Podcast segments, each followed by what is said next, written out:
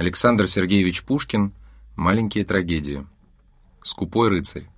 Сцены из ченственновой трагикомедии «The Caviar's Night». Сцена первая. В башне. Альбер и Иван. Альбер. «Во что бы то ни стало, на турнире явлюсь я. Покажи мне шлем, Иван». Иван подает ему шлем. Пробит насквозь. Испорчен. Невозможно его надеть. Достать мне надо новый. Какой удар! Проклятый граф де Лорж! Иван. И вы ему порядком отплатили. Как из стремян вы вышибли его? Он сутки замертво лежал и вряд ли оправился. Альбер. А все ж он не в убытке. Его нагрудник цел, венецианский, а грудь своя, гроша ему не стоит. Другой себе не станет покупать. Зачем с него не снял я шлема тут же? А снял бы я, когда б не было стыдно мне дам и герцога. Проклятый граф! Он лучше б мне голову пробил. И платье нужно мне... В последний раз все рыцари сидели тут в атласе да бархате. Я в латах был один за герцогским столом. Отговорился я тем, что на турнир попал случайно — а нынче что скажу? О, бедность, бедность! Как унижает сердце нам она, когда Делордж копьем своим тяжелым пробил мне шлем и мимо проскакал, а я с открытой головой пришпорил эмира моего, промчался вихрем и бросил графа на двадцать шагов, как маленького пажа, как все дамы привстали с мест, когда сама Клотильда, закрыв лицо, невольно закричала — и славили Герольды мой удар. Тогда никто не думал о причине и храбрости моей, и силы дивной. Взбесился я за поврежденный шлем. Геройству что виною было? Скупость. Да, заразиться здесь нетрудно ею, под кровлею одной с моим отцом. Что, бедный мой мир?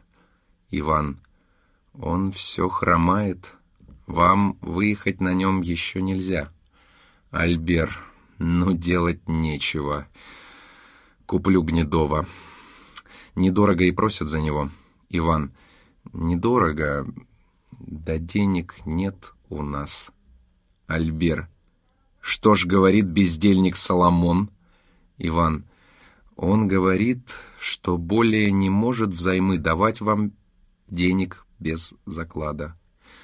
Альбер. Заклад. А где мне взять заклада, дьявол? Иван. Я сказывал. Альбер. Что ж он? Иван. Кряхтит, дожмется. Альбер. Да ты б ему сказал, что мой отец богат и сам как жит, что рано ль поздно ль всему наследую. Иван, я говорил. Альбер. И что ж? Иван жмется да кряхтит. Альбер, какое горе! Иван, он сам хотел прийти. Альбер, ну, слава богу. Без выкупа не выпущу его. Стучат в дверь. Кто там? Входит жид. Жид. Слуга ваш низкий. Альбер. А, приятель, «Проклятый жид, почтенный Соломон, пожалуй-ка сюда!» «Так ты, я слышу, не веришь в долг?» Жид. «Ах, милостивый рыцарь, клянусь вам, рад бы!» «Право, не могу. Где денег взять? Весь разорился я все рыцарям усердно помогая. Никто не платит. Вас хотел просить, не можете ли хоть часть отдать?» Альбер. «Разбойник! Да если б у меня водились деньги, с тобою стал ли б я водиться?» «Полно! Не будь упрям, мой милый Соломон, давай червонцы. Высыпи мне сотню, пока тебя не обыскали». Жид. «Сотню? Когда б имел я сто червонцев?» Альбер. «Слушай, не стыдно ли тебе своих друзей не выручать?» Жид. «Клянусь вам!» Альбер. «Полно, полно! Ты требуешь заклада? Что за вздор? Что дам тебе в заклад? Свиную кожу? Когда б я мог что заложить, давно уж продал бы. Или рыцарского слова «тебе собака мало»? Жид. Ваше слово, пока вы живы, много, много значит. Все сундуки фламандских богачей, как талисман, оно вам отопрет. Но если вы его передадите мне, бедному еврею, а меж тем умрете, Боже, сохрани, тогда в моих руках оно подобно будет ключу от брошенной шкатулки в море. Альбер, ужель отец меня переживет? Жид. Как знать, дни наши сочтены не нами. Цвел юноша вечер, а нынче умер. И вот его четыре старика несут на сгорбленных плечах в могилу. Барон здоров, Бог даст лет десять, двадцать, и двадцать пять, и тридцать проживет он. Альбер, ты врешь, еврей. Да через тридцать лет мне стукнет пятьдесят, тогда и деньги на что мне пригодятся. Жид, деньги? Деньги всегда, во всякий возраст нам пригодны. Но юноша в них ищет слуг проворных и, не жалея, шлет туда-сюда. Старик же видит в них друзей надежных и бережет их, как зеницу ока. Альбер. О, мой отец не слуг и не друзей в них видит, а господ, и сам им служит. И как же служит? Как алжирский раб, как Пес цепной в нетопленной конуре живет, пьет воду, ест сухие корки, всю ночь не спит, все бегает да лает, а золото спокойно в сундуках лежит себе. Молчи, когда-нибудь оно послужит мне, лежать забудет. Жид. Да, на бароновых похоронах прольется больше денег, нежели слез. Пошли вам Бог, скорее наследство. Альбер. Амен. Жид. А можно б... Альбер. Что? Жид. Так, думал я, что средство такое есть. Альбер. Какое средство? Жид. Так, так, есть у меня знакомый старичок, еврей, аптекарь бедный. Альбер. Ростовщик такой же, как и ты? Или почестнее? Жид. Нет, рыцарь. Товий торг ведет иной. Он составляет капли. Право, чудно, как действуют они, Альбер. А что мне в них? Жид. В стакан воды подлить, трех капель будет. Ни вкуса в них, ни цвета незаметно, а человек без рези в животе, без тошноты, без боли. Умирает. Альбер, твой старичок торгует ядом? Жид. Да, и ядом. Альбер. Что ж, взаймы на место денег ты мне предложишь склянок двести яду? За склянку по червонцу? Так ли, что ли? Жид. Смеяться вам угодно надо мной. Нет, я хотел... Быть может, вы... Я думал, что уж барону время умереть. Альбер. Как? Отравить отца? И смел ты, сыну, Иван, держи его, и смел ты мне, да знаешь ли, жидовская душа, собака, змей, что я тебя сейчас же на воротах повешу. Жид, виноват, простите, я шутил. Альбер, Иван, веревку. И Жид, я, я шутил, я деньги вам принес. Альбер, вон, пес. Жид уходит. Вот до чего меня доводит отца родного скупость. Жид мне смел что предложить. Дай мне стакан вина, я весь дрожу. Иван, однако ж деньги мне нужны. Сбегай за жидом проклятым, возьми его червонцы, да сюда мне принеси чернильницу. Я плуту расписку дам. Да не води сюда Иуду этого. Или нет, постой. Его червонцы будут пахнуть ядом, как сребреники пращура его. Я спрашивал вина. Иван. У нас нет вина. Ни капли нет. Альбер.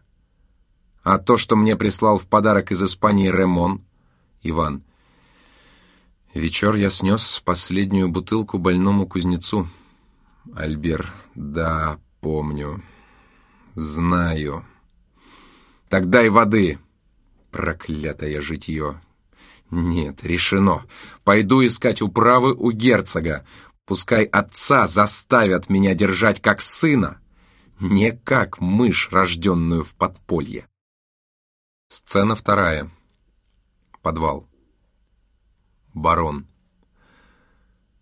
Как молодой повеса ждет свидания с какой-нибудь развратницей лукавой или дурой им обманутой, так я весь день минуты ждал, когда сойду в подвал мой тайный к верным сундукам. Счастливый день!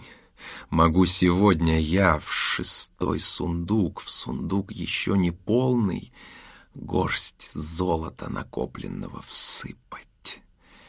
Немного, кажется, но понемногу сокровища растут. Читал я где-то, что царь однажды воинам своим велел снести земли по горстке в кучу. И гордый холм возвысился, и царь мог с вышины с весельем озирать и дол, покрытый белыми шатрами, и море, где бежали корабли. Так я по горсти бедной принося привычную дань мою сюда, в подвал, вознес мой холм.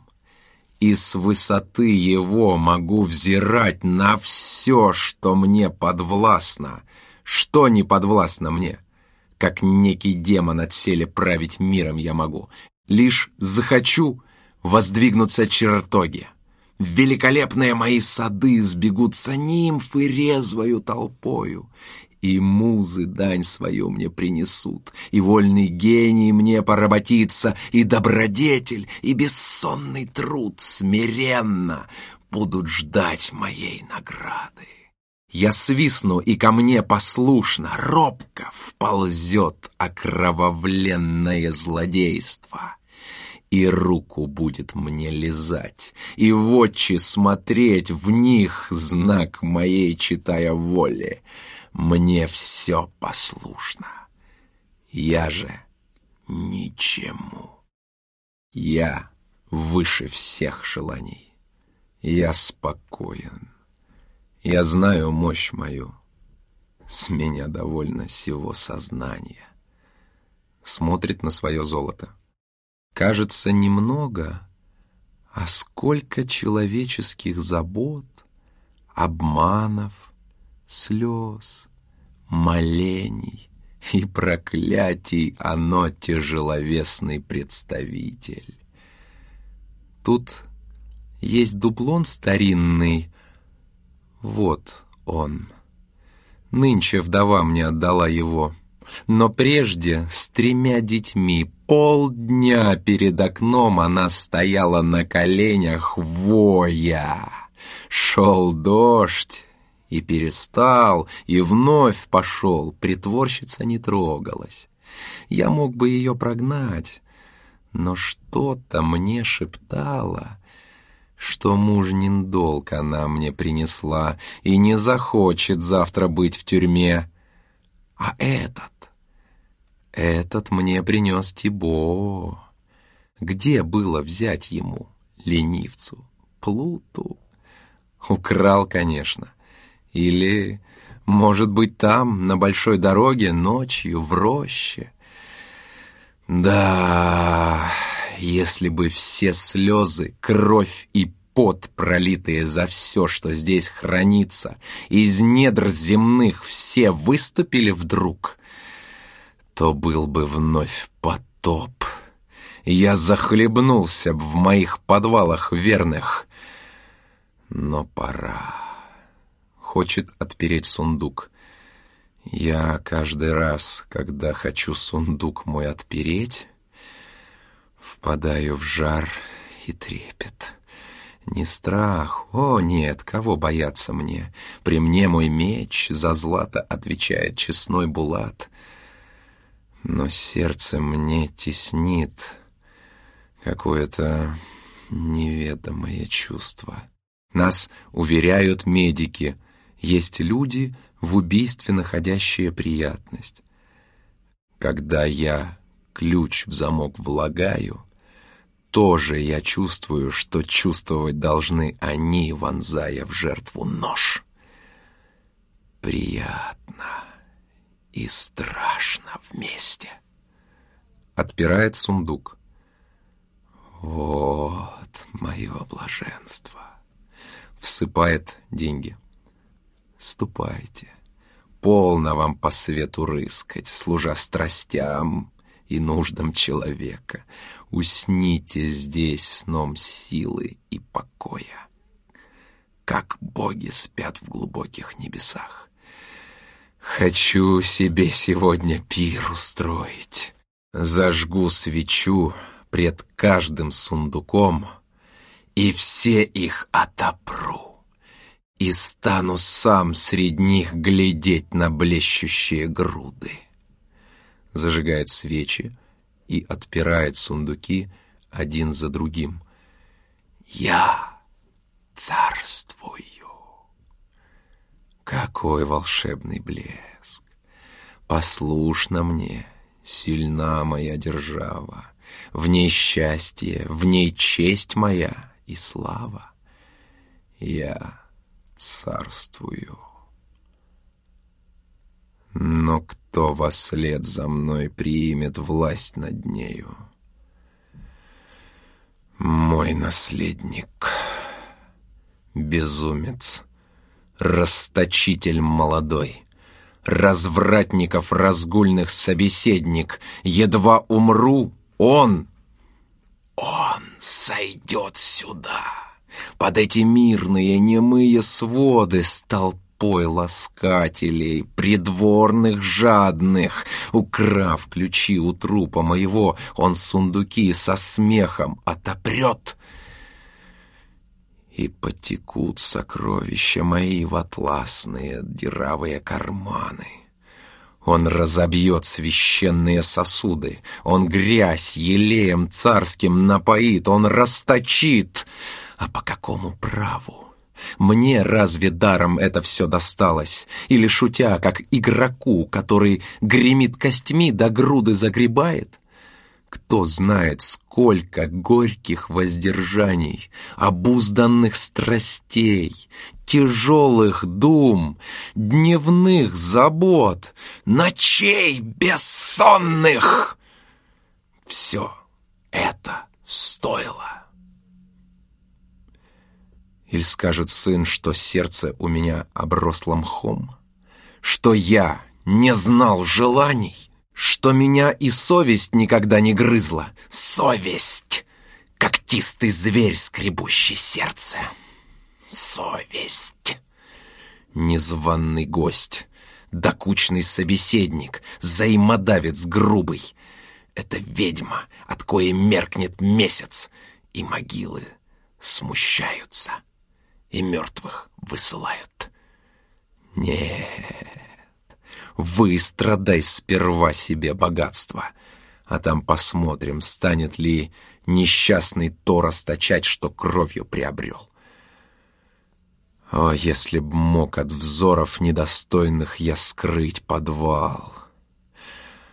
О, если бы из могилы прийти я мог, сторожевою тенью сидеть на сундуке и от живых сокровища мои хранить, как ныне. Сцена третья. Во дворце. Альбер, герцог. Альбер. Поверьте, государь, терпел я долго стыд горькой бедности. Когда бы не крайность, вы б жалобы моей не услыхали.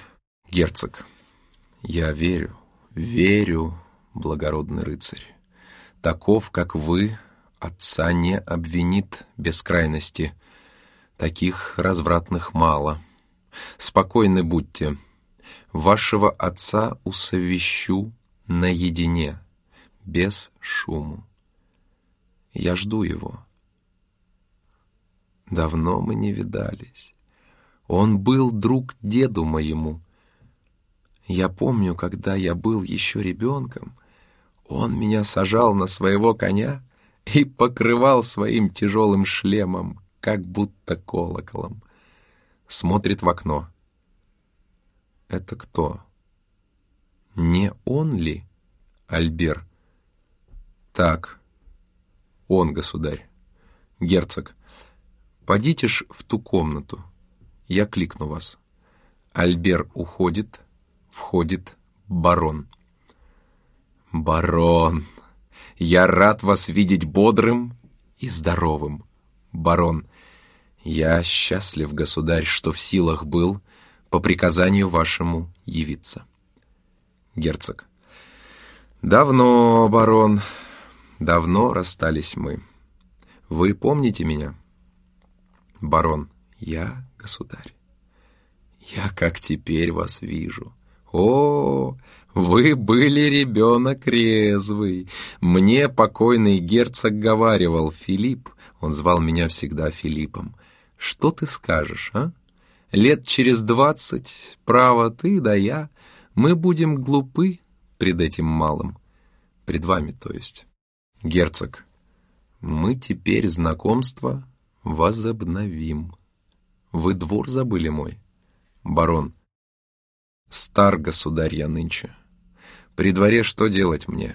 Вы молоды, вам любы турниры, праздники, а я на них уж не гожусь. Бог даст войну, так я готов, кряхтя, взлезть снова на коня. Еще достанет силы старый меч за вас рукой дрожащей обнажить. Герцог, барон, усердие ваше нам известно. Вы деду были другом. Мой отец вас уважал, и я всегда считал вас верным, храбрым рыцарем. Но сядем. У вас, барон, есть дети? Барон. Сын. Один. Герцог.